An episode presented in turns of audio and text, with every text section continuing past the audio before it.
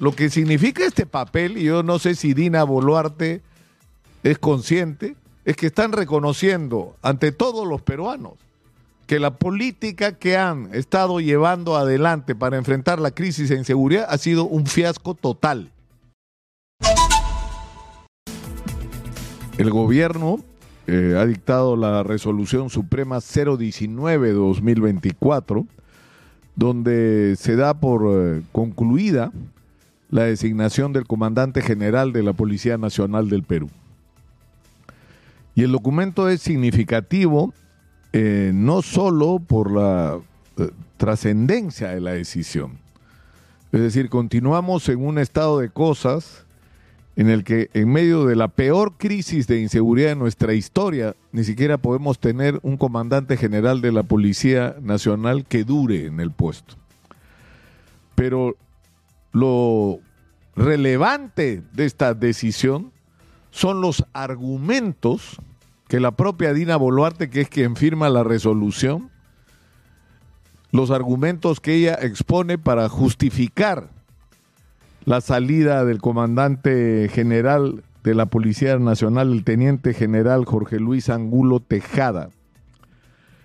Y lo que dice es lo siguiente. Dice que al verificarse el incremento de la inseguridad ciudadana, que ha traído como consecuencia la declaración del estado de emergencia en distintos lugares del país, así como el aumento de la actuación de bandas criminales que configuran el delito de crimen organizado en diversas modalidades delictivas, que de la evaluación de los estados de emergencia decretados se concluye que no han logrado disminuir la criminalidad que viene afectando gravemente a la ciudadanía a nivel nacional, resultando necesario tomar medidas para revertir tal situación a efecto de lograr una mayor planificación y ejecución de los planes. Bueno, de los planes operativos de la Policía Nacional de Perú al ejercer su comando, que se han evidenciado negligencias muy graves en el control y comando de la institución policial por el actual comandante general de la policía, las cuales constituirían incompatibilidad y falta de idoneidad para el ejercicio del cargo, resultando necesario dar por concluido su designación. Lo que significa este papel, y yo no sé si Dina Boluarte es consciente, es que están reconociendo ante todos los peruanos que la política que han estado llevando adelante para enfrentar la crisis de inseguridad ha sido un fiasco total. Y pretender responsabilizar exclusivamente al general Angulo por esta situación parece una broma porque no fue él el que decidió la estrategia y no fue él el que se nombró a sí mismo en el cargo. Y toda esa estrategia pomposa, ¿no? De sacar decretos sin pies ni cabeza, de, de, promover los estados de emergencia como supuesta solución y tener cientos de policías corriendo de un lado a otro sin resolver siquiera las condiciones mínimas en que esos policías iban a, a, vivir mientras se mudaran, aunque los mandaran por la emergencia. Es decir, todo eso no es una señal del fracaso, no de Angulo. No es el general Angulo el que ha fracasado y el que está fracasando en la guerra contra la inseguridad. Es el gobierno. Es el señor Otárola, es la señora Dina Boluarte, es el ministro del Interior. Lo que están reconociendo ellos mismos, la propia Dina Boluarte, hemos fracasado. No hemos podido detener la criminalidad. No ha funcionado lo que ha hecho no Angulo, lo que han hecho ustedes, Dina. Porque no me diga que Angulo decidió decretar los estados de emergencia. Fue una decisión política. Desesperada para calmar un poco a la gente. Ya te mando pues 200 policías. Y te declaro, entre comillas, el estado de emergencia cuando ese mismo día, esa misma hora, tres cuadras estaban matando gente. Y no resolvieron absolutamente nada porque no tienen una estrategia. Y porque como lo ha dicho acá, no cualquier persona. El presidente de la Corte Suprema, el señor Javier Areva, lo ha dicho, no tenemos liderazgo en la lucha contra la delincuencia. Porque hay un Consejo Nacional de Seguridad que parecía un té de tías la última vez que se reunió para comentar lo que estaba pasando y no para discutir esta es la situación, esta es la estrategia, esto es lo que cada uno tiene que hacer. Porque no tienen idea qué es lo que hay que hacer. Porque no escuchan a la gente que hace años tiene propuestas sobre lo que hay que hacer en la policía. Porque no se toman en serio los planes como el Mariano Santos o el elaborado por Félix Burazo, ex ministro del Interior, para enfrentar de manera integral la crisis de inseguridad que cada vez es peor y que supone soluciones de fondo que tienen que tener como eje a la Policía Nacional. Todo lo demás son tonterías o en todo caso ayudan, pero no resuelven el problema si no tenemos una policía convertida en una poderosa arma eficiente de lucha contra el delito. Y para eso la policía necesita recursos. Para eso la policía necesita equipamiento. Para eso la policía necesita personal bien entrenado, no alocarse y pretender sacar policías en seis meses a la calle, que no te resuelven ningún problema, que no son capaces, como hemos visto en las imágenes, de detener el otro día una mujer, necesitaron cuatro. Y la cargaban así para detenerla. Cuatro. Cuando se supone que un policía entrenado simplemente le da vuelta a cualquiera que quiera detener y lo tira al piso y le pone las esposas o lo inmoviliza porque está entrenado para enfrentar estas situaciones.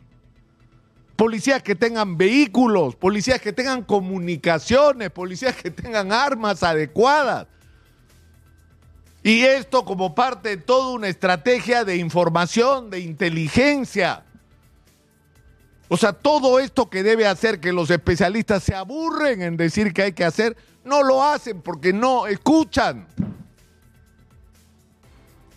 Porque están ensoberbecidos, o sea, están en el poder y ya están enloquecidos con eso. Y han perdido contacto con la realidad, por eso es que pasan incidentes como el de Ayacucho. O sea, estamos en tal nivel de crisis de inseguridad que la señora Dina Boluarte no puede proteger a su hijo y su resguardo no la puede proteger ella misma. Esa es la inseguridad en términos reales en el Perú. No se puede cuidar ni a la presidenta ni a su familia. ¿Qué le puede esperar al resto de peruanos? Entonces acá no se trata de que saco angulo y pongo a otro y empiezo a cubiletear a ver qué hago. Acá hay que escuchar, escuchar, eh, por Dios, el presidente de la Corte Suprema les ha dicho, no hay liderazgo, necesitamos que la presidenta, sin decirlo, lo ha dicho, encabece la guerra contra la delincuencia. No necesitamos que el Consejo Nacional de Seguridad se reúna cada vez que hay mucha presión, una vez al año. Necesitamos que se reúna de manera permanente, pero se reúna no para eh, comentar los incidentes del día o lo que salió en la televisión o qué serie de Netflix están viendo. Necesitamos que se sienten a discutir cuál es la estrategia que se ha decidido de largo plazo y cómo se está aplicando en cada momento y cómo cada uno está asumiendo sus tareas. Y por eso es que vienen los reclamos, insisto, con Javier Arevalo, que creo que es uno de los que más claro habla. Dice, el Poder Judicial está dispuesto a hacer su parte, pero necesitamos recursos. ¿Por qué necesitamos recursos? Porque hay que hacer unidades de flagrancia por todo el país. Chapas un delincuente, lo llevas a la unidad de flagrancia y ¿qué? Eh, prisión preventiva. Lo sentencias, si tienes todas las evidencias, lo sentencias. Y si hay quejas con respecto a los plazos que no son suficientes, amplía los plazos, pues. Y planteas una ley con respecto a este asunto. Y si hay una discusión sobre quién debe encabezar las investigaciones, si la policía nuevamente o la fiscalía, bueno, entonces te sientas y discutes, pues ese tema de frente, con la policía y el Ministerio Público frente a frente. Y estoy seguro de que de esa discusión va a salir algo mejor de lo que tenemos hoy. Es decir, eso es lo que debería estar ocurriendo hoy en el, en el Perú y no está pasando. No está pasando. La delincuencia nos está ganando la guerra. Y por Dios, miren lo que ha pasado en Ecuador, principal plataforma de exportación para el mundo del clorhidrato cocaína que se produce en Perú y Colombia. Si las organizaciones criminales del narcotráfico llegan a la conclusión de que Ecuador se convirtió en complicado, se van a mudar. ¿Y dónde creen que se van a mudar? A ser la nueva plataforma de distribución de la droga al mundo Y ya deben estar mirando el puerto de Chancay como un objetivo. Para a través del puerto de Chancay sacar también droga y no solamente mineral. Y tienen mucho dinero para hacerlo. ¿Y nosotros en qué estamos? ¿En qué estamos nosotros?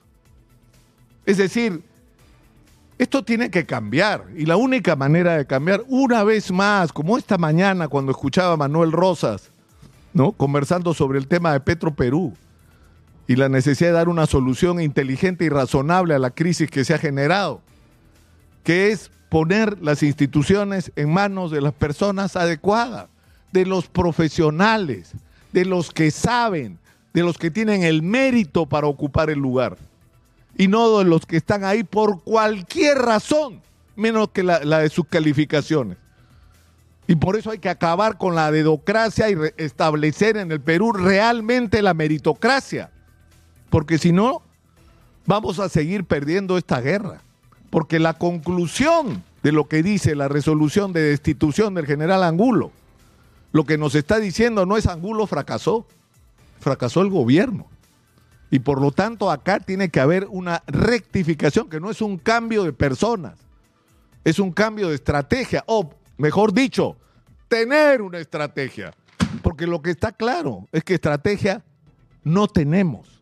Tenemos palabreo, medidas desesperadas, leyes ridículas como esa de que cadena perpetua para los chivolos que roban celulares. Oiga, y los que hacen el business, los dueños, los que compran los celulares, los que manejan cientos de ladrones de celulares en las calles, los que tienen almacenes, con, en algunos casos con miles de celulares robados. ¿Qué se va a hacer con ellos?